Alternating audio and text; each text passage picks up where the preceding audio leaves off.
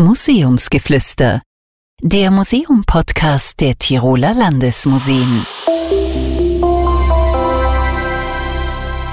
Herzlich willkommen zur 23. Folge mittlerweile des Museumspodcasts Museumsgeflüster. Heute widmen wir uns einem sehr urmusealen Thema, nämlich den ägyptischen Mumien. Und äh, ausschlaggebend für diese Folge ist die Ausstellung Reise zu einem anderen Kontinent, die im Moment im Ferdinandeum zu sehen ist. Denn da ist neben Bildern zum Thema Tod auch eine solche ägyptische Mumie gezeigt.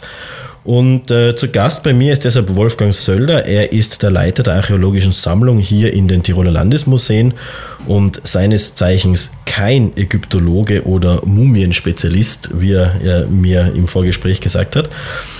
Und äh, er stellt aber gern sein Licht unter den Scheffel. Er kennt sich trotzdem sehr, sehr gut aus. Und ich kenne ihn mittlerweile lange genug, um zu wissen, dass äh, ein, die Arbeit eines Archäologen, die typische Arbeit eines Archäologen, ziemlich genau dem entspricht, was wir in den Indiana Jones-Filmen sehen. Stimmt's, Wolfgang?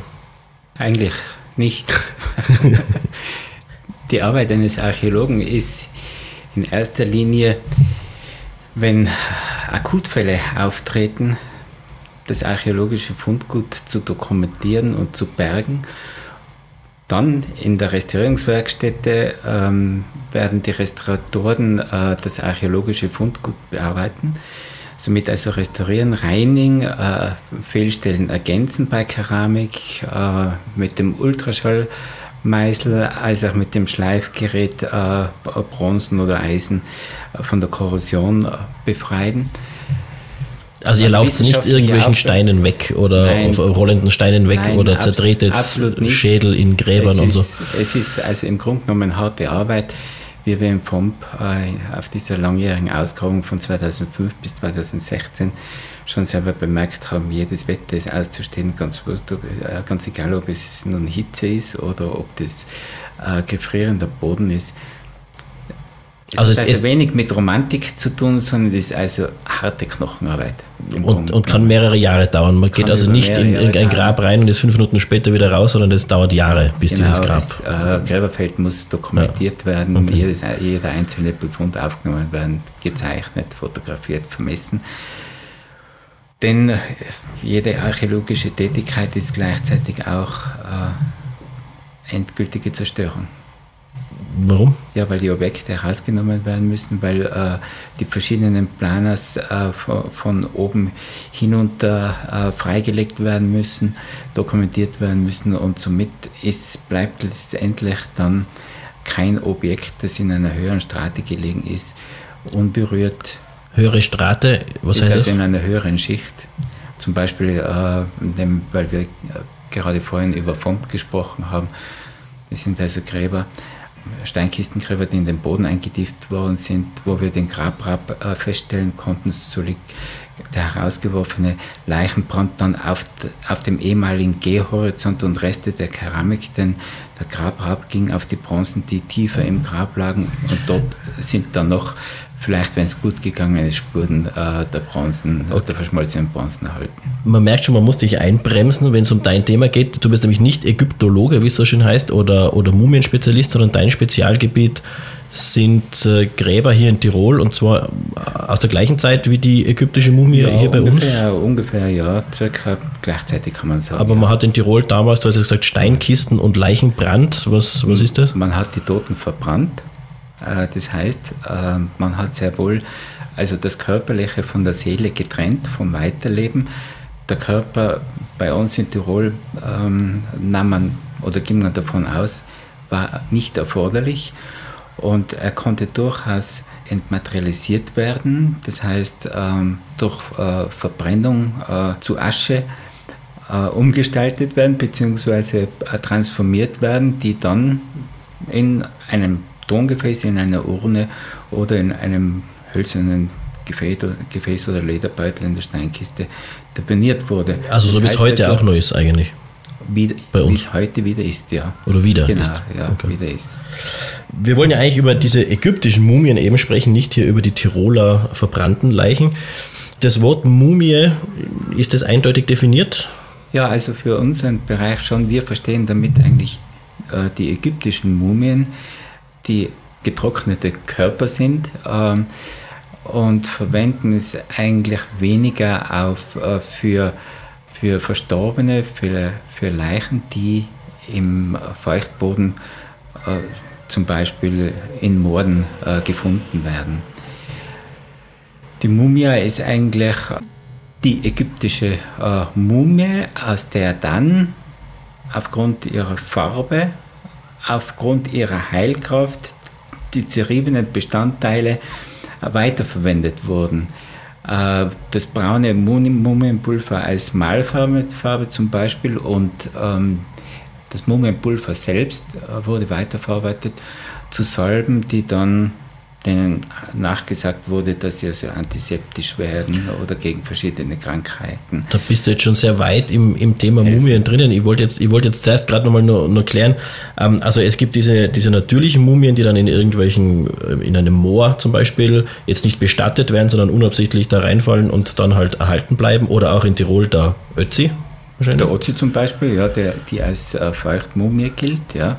Und dann gibt es die künstliche Mumie. Dann gibt es diese künstliche Mumie, ähm, die also einer äh, bestimmten oder einer gewissen Behandlung äh, bedurfte, damit sie erhalten blieb. Und können wir das zeitlich ein bisschen eingrenzen? Also diese ägyptischen Mumien, über die wir heute reden wollen, weil sie eben gerade im Ferdinand Diermach ausgestellt ist, ähm, was ist so die jüngste Mumie oder die älteste Mumie? Was ist so die Zeitspanne? Ungefähr? Also die fr frühesten Mumien kommen in Ägypten ähm, im 5. Jahrtausend vor Christus vor und die jüngsten gehen eigentlich bis zur, äh, bis zur Erstarkung des Christentums. Also äh, frühestens, spätestens mit dem 6. Jahrhundert hört dann die äh, Mumifizierung, die Einbalsamierung von Toten für das Weiterleben des Körpers als vollständig erhaltener Körper wird im 6. Jahrhundert aufgelassen. Das heißt, wir reden von ungefähr 7000 Jahren eigentlich, ja.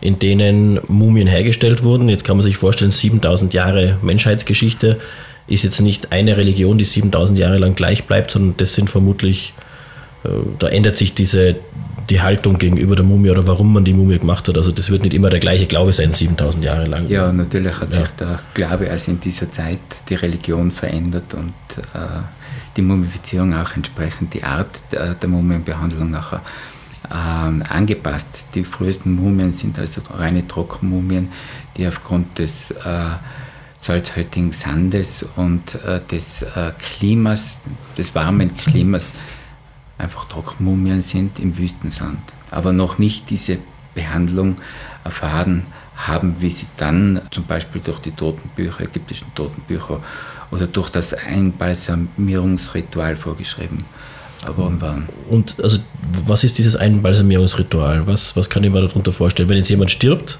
oder starb damals, was ist dann mit seinem Körper passiert? Ja, der Verstorbene wurde zuerst gewaschen. Man geht davon aus, dass diese, diese Stätten, äh, wo die Einbalsamierung stattfand, sich im Bereich des Nils und des Seitenkanäle befanden. Das war mal das Waschen, das ist eigentlich auch bei uns heute noch mhm. gang und gäbe, den Leichnam zu waschen. Und dann ähm, wurden, wurde der Bauchraum geöffnet, um die inneren Organe zu, zu entnehmen. Das heißt also Herz, Lunge, Leber, äh, Nieren, äh, Magen und so weiter.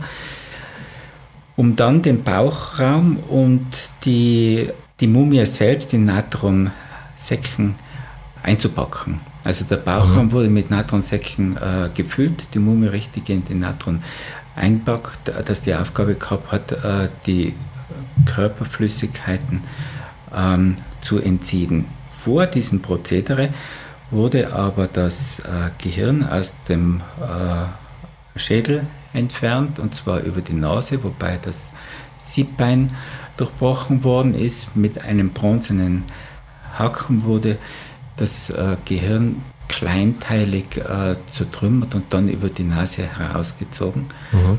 Der äh, Hohlraum, der Schädelraum, dann entweder mit Harzen ausgegossen oder mit äh, Leinentüchern äh, gefüllt.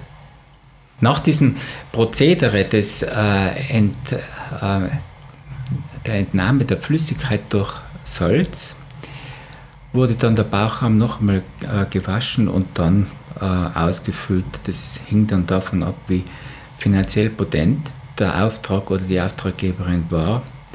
Äh, entweder wurden Sägespäne oder Stroh äh, oder äh, Leinenbinden damit äh, hineingefüllt. Dann wurde der Bauchraum verschlossen. Wichtig ist dabei, darauf hinzuweisen, dass also der Verstorbene in seiner Gesamtheit bestattet werden musste. Deswegen wurden auch dann die Eingeweide in Kanoppen gegeben. Die Kanoppen sind? Kanoppen sind also so eine Art Krüge, Gefäße, mhm. die aus Alabaster oder äh, Ton äh, sein konnten und jeweils von den äh, Horus-Söhnen als Schutzgötter im Grab bewacht äh, worden sind. Somit war der Tote mehr oder weniger im Grab äh, vollständig vorhanden. Aber wichtig war eben, dass, ähm, dass der Tote in seiner Körperlichkeit nicht verletzt war. Mhm. Warum? Damit er äh, im Jenseits als, als Mensch wie im Diesseits weiterleben konnte. Das können wir vielleicht dann äh, bei der, beim nächsten Kapitel sozusagen uns anschauen, äh, warum man Mumien macht. Wir bleiben nur ganz kurz beim Wie. Das heißt also, dieser, diese Leichen wurden ausgetrocknet, äh, wurden dann äh, ausgestopft, zugenäht. Ja. Und, und, dann natürlich ein wichtiger Schritt war, denn auf den du mich jetzt indirekt hinweist, das war natürlich äh, das Einwickeln, das Bandagieren der Mumie. Es wurden also die äh, Fingerglieder, also auch die Zehen, wurden mit äh, schmalen Bandagen umwickelt, dann die Oberarme äh, und die Beine und dann der ganze Körper eingewickelt in Bandagen, die dann zur äh, Stabilisierung der Bandagen auch mit Harzen äh, und Duftölen ähm, durchtränkt worden mhm. sind. Bei der, bei der Mumie, die ausgestellt ist, die das Ferdinandeum besitzt oder die, die Sammlung, deine archäologische Sammlung, ähm, da, da sind diese Binden bei den Zehen äh, ein bisschen geöffnet, warum auch immer, und da sieht man die Zehen an sich und die sind ganz schwarz. Also der, dieser Leichnam hat nicht die Farbe eines zum Beispiel einbalsamierten Lenin oder sowas, sondern die sind ganz schwarz. Warum, warum sind die so schwarz? Ja, es äh, wurde also äh, Bitumen verwendet äh, für die Einbalsamierung, daher auch die Farbe und dann verschiedene Harze und Öle, die natürlich auch ähm, die Knochen bzw. die Haut äh, und Haare verfärbten. Und es steht etwas drauf auf dieser Mumie. Du hast mir erzählt, das heißt Kornschreiber. Das ist der Name wahrscheinlich. Oder warum steht es da drauf? Warum wird die Mumie beschriftet? Die Mumie, äh, Mumie wird also beschriftet, einerseits äh, mit, mit Gebeten so quasi äh, und mit dem Namen, mit äh, dem Berufsstand. Und in dem Fall ist die Mumie ob dies im äh, für einer Demo folgt, ist das glaube ich eher nicht, weil uns Mumienbinden fehlen. Äh, wurde äh, die Mumie entwickelt. Das ist also ein Hinweis, dass nur mehr ein kleiner Bereich der äh, Kartusche bzw. des Berufsstandes als Kordenschreiber des Verstorbenen nachweisbar ist, auf dem Rest einer Mumienbinde, dass die übrigen Mumienbinden bereits abgewickelt worden sind. Wann dies erfolgte, ist, äh, ist äh, fraglich, können wir also äh, durch äh, unsere Dokumente, die im äh, Haus sind, nicht festhalten. Weil diese Mumie ist nicht neu in deiner Sammlung, sondern die wurde wann die angeschafft? Mumie gelangte oder wann 1834 ins äh, Ferdinandeum als Geschenk des Alois Peter Lunger. Der Alois Peter Lunger war Handelsmann in Innsbruck und zuletzt äh, in den äh, 1840er Jahren in Pisa greifbar. Äh, die biografischen Daten sind also ganz schwer zu recherchieren. Und er unternahm 1831 äh, eine, äh, eine Fahrt nach Ägypten, von der er einerseits diese Mumie mitbrachte und andererseits auch eine Anzahl von Uschettis ähm, Tiermumien, darunter also Ibis und, und eine Katzmumie, die er dem Ferdinandeum schenkte. Vielleicht kommen wir nochmal später dann äh, auf das zurück. Das ist nämlich ganz spannend, wie diese Mumien ähm, damals beschafft wurden von europäischen Museen oder, oder wie das damals funktioniert hat. Ähm, ich möchte aber vorher noch ähm, äh, bei dem Thema bleiben, wie macht man eine Mumie? Dieser Vorgang, also dieses Mumifizieren, war das in zwei, drei Tagen erledigt oder hat es länger gedauert? Äh, gesamt 70 Tage und nach dieser äh, Frist von 70 Tagen, die also, ähm, wie, wie, kurz dargelegt, die verschiedenen Arbeitsschritte äh, beinhaltete, äh, wurde, der, wurde die Mumie an die Angehörigen für die Begräbniszeremonie ähm, übergeben. Und da kommen wir jetzt in das Thema der Religion oder der Religiosität, was ich ja extrem spannend finde. Also wir kennen ja eigentlich heute, die meisten Zuhörerinnen und Zuhörer sind wahrscheinlich irgendwie entweder so wie ich nicht gläubig und äh, überzeugte Atheisten oder gehören irgendeinem einer monotheistischen Religion an, wo man meistens so eine gewisse Dichotomie hat zwischen Körper und Geist und man hat so das Konzept von einer Seele, die dann irgendwie den Körper verlässt und der Körper an sich ist nicht relevant dann nach dem Tod.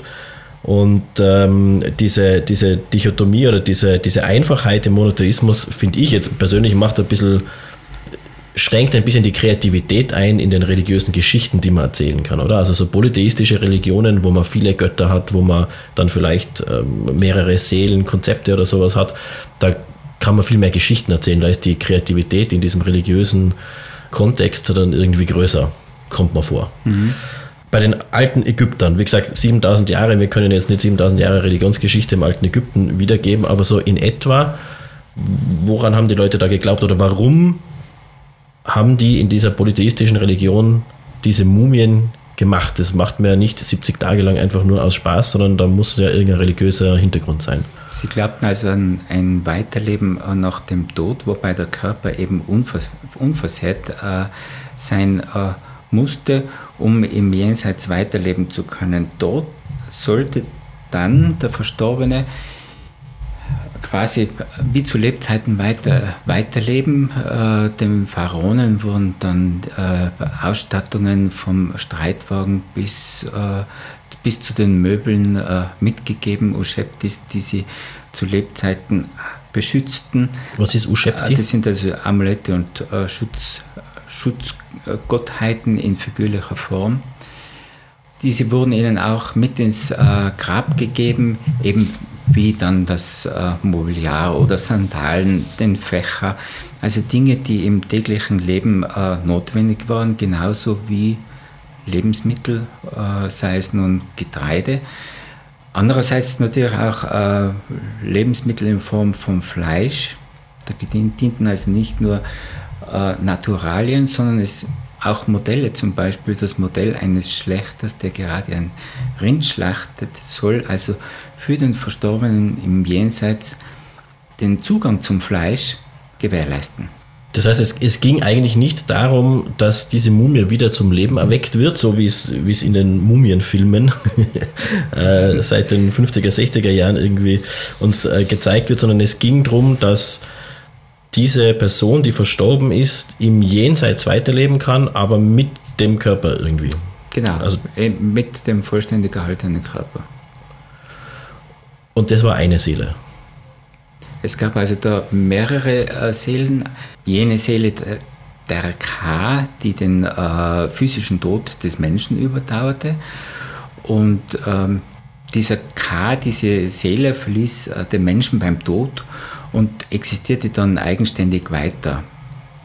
Im Gegensatz zum Ba, der Seele Ba, ging aber der K nicht äh, mit dem Körper eine Verbindung, mit dem, also mit dem Leichnam eine Verbindung ein, mhm. sondern er tritt äh, nach dem Tod aus dem Körper des Verstorbenen aus.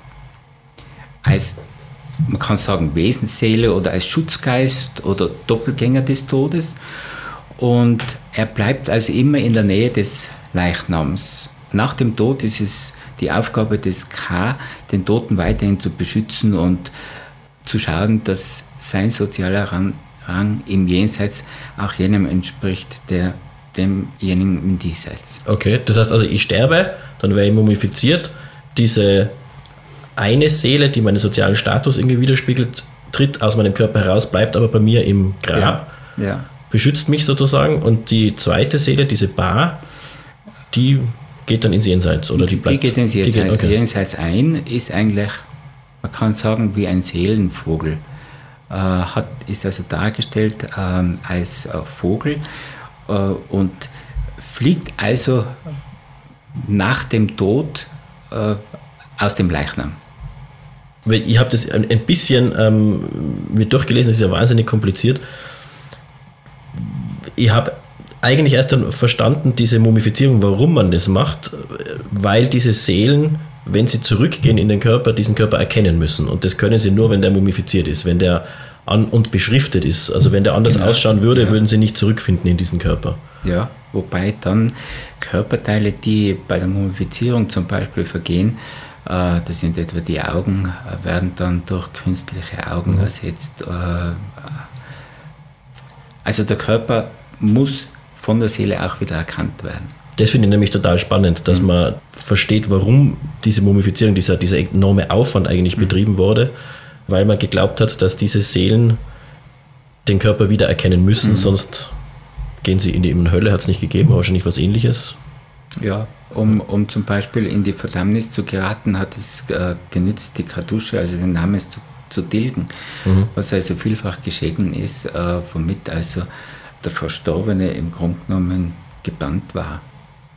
Jetzt sind Beerdigungen heutzutage sehr teuer und der Aufwand vergleichsweise gering. Die Beerdigungen werden damals auch sehr teuer gewesen sein und diese Mumifizierungen hat ein normaler, weiß ich nicht, Kornbauer sich das leisten können oder war das nur den Pharaonen vorbehalten? Er hat es ja sicher leisten können, deswegen haben wir also diese ptolemäische äh, Mumie auch in unserem Bestand.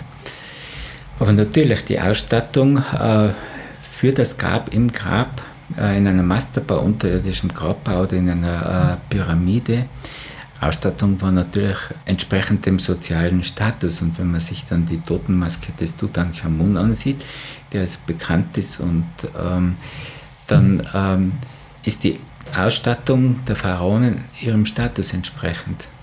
Das heißt, der normale Kornbauer ist sehr einfach äh, mumifiziert genau, so worden und in ein Steingrab freigelegt worden. Sehr einfach äh, okay. Äh, mumifiziert, äh, wobei dann vielleicht sogar die äh, Körperhöhle nicht einmal ausstaffiert worden mhm. ist, während ähm, bei den Pharaonen dann äh, Brustplatten aufgesetzt worden sind oder, oder Amulette auf den Bauchschnitt gelegt worden sind, die also diese Verwundung des Körpers bannen und heilen sollten.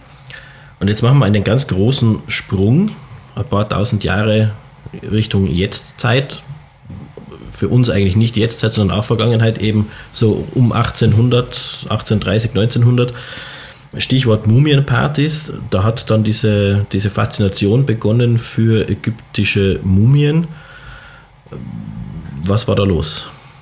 Ja, diese, äh, diese Mumienpartys sind eigentlich eine Folge der, sagen wir, Wiederentdeckung Ägyptens oder der ägyptischen Kunst, insbesondere ähm, ab der napoleonischen äh, Feldexpedition. Was Napoleon, ist das genau? Also Napoleon ging in Ägypten äh, gegen, das, äh, gegen den Islam äh, und mhm. gegen das Osmanische äh, Reich vor. Und dadurch kam es dann zur äh, Eingliederung äh, Ägyptens in das französische Reichsgebiet. Mhm.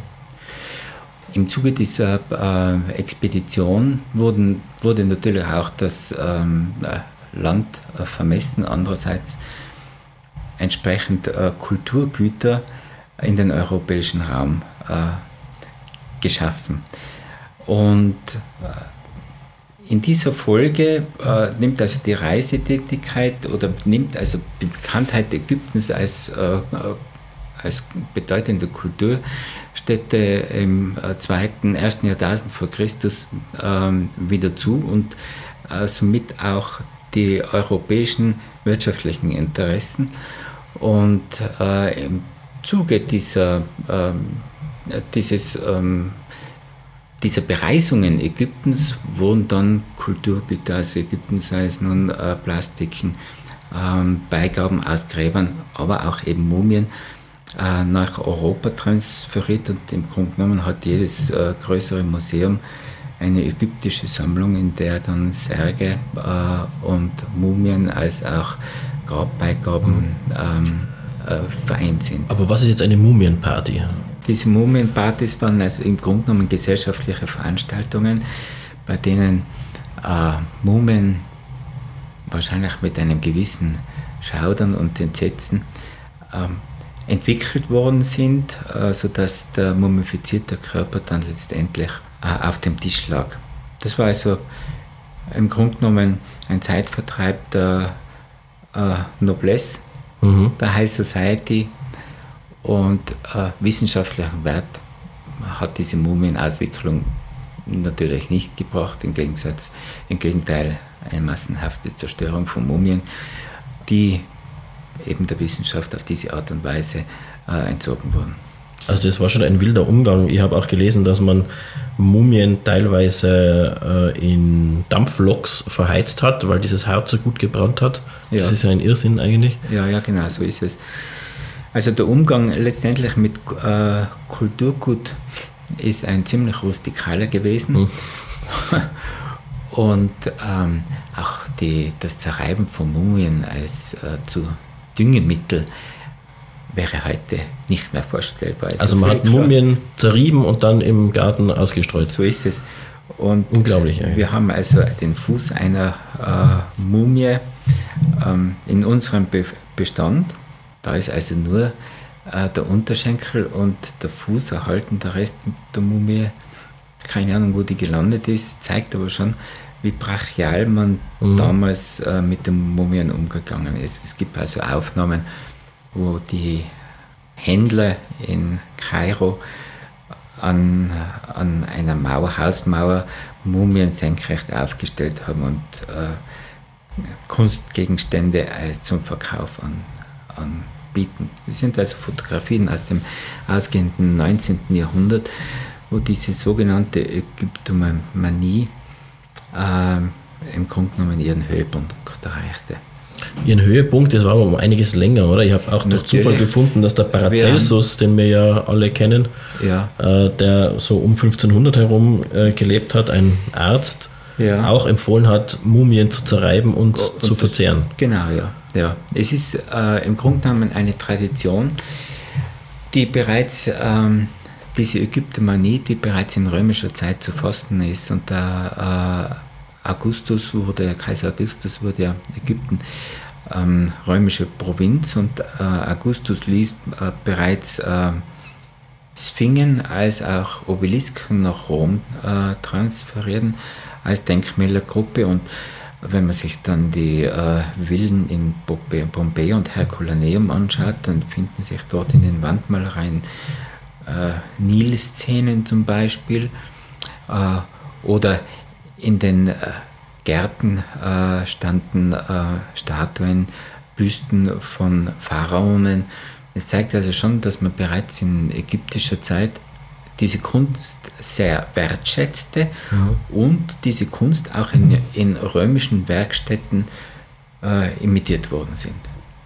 Das heißt, diese Faszination für diese ägyptischen Mumien ist nie wirklich ausgestorben. Ist eigentlich Die hat immer existiert. Ist durchgehend und ist dann im 15. und 16. Jahrhundert, 17. Jahrhundert auch, ähm, eigentlich äh, beginnt eine Renaissance dieser, dieser Ägyptomanie, zumal äh, Rom, Stadtrom vergrößert wurde und somit auch im Zuge der Errichtung von Häusern die römischen äh, Kulturschichten angeschnitten äh, worden sind, die natürlich en masse ägyptische Objekte oder ägyptische Imitationen enthielten. Und diese Objekte gelangten dann in die Villa Borghese zum Beispiel ja. oder in Villa d'Este um dort dann in den Gärten äh, präsentiert ja. zu werden. Das ist ja heute nicht mehr so natürlich, aber ich finde, es ist trotzdem ganz interessant, wenn man da in diesen, in diesen Raum geht, wo die, die Mumie jetzt derzeit ausgestellt ist, also deine ägyptische Mumie. Das ist so ganz ein dunkel inszenierter Raum, wo die Mumie dann mehr oder weniger allein in der Mitte ist und es gibt noch drei Gemälde zum Thema Tod. Jetzt sind Gemälde cool zum Anschauen, überhaupt keine Frage, aber diese Mumie hat irgendwie ganz eine eigene Faszination, obwohl sie einfach nur sehr leicht beleuchtet da liegt. Die Präsentation der Mumie hat eigentlich schon äh, auch einen geistigen Hintergrund. Es soll die Würde des äh, Toten, auch wenn sein Name nicht bekannt ist, sondern nur sein Beruf als Kornschreiber, die Würde des Toten soll gewahrt bleiben und daher ist ein zur Schaustellen eines Leichnams oder meiner, einer Mumie meines Erachtens eher hintanzuhalten, also das ist der Umgang heute mit den Mumien. Da sind wir jetzt eigentlich eh schon beim, beim letzten wichtigen Thema. Es gibt jetzt heute keine Mumienpartys mehr. Wir zerreiben die Mumien nicht mehr und machen keinen Dünger mehr draus und verheizen sie nicht, sondern sie werden museal aufbewahrt.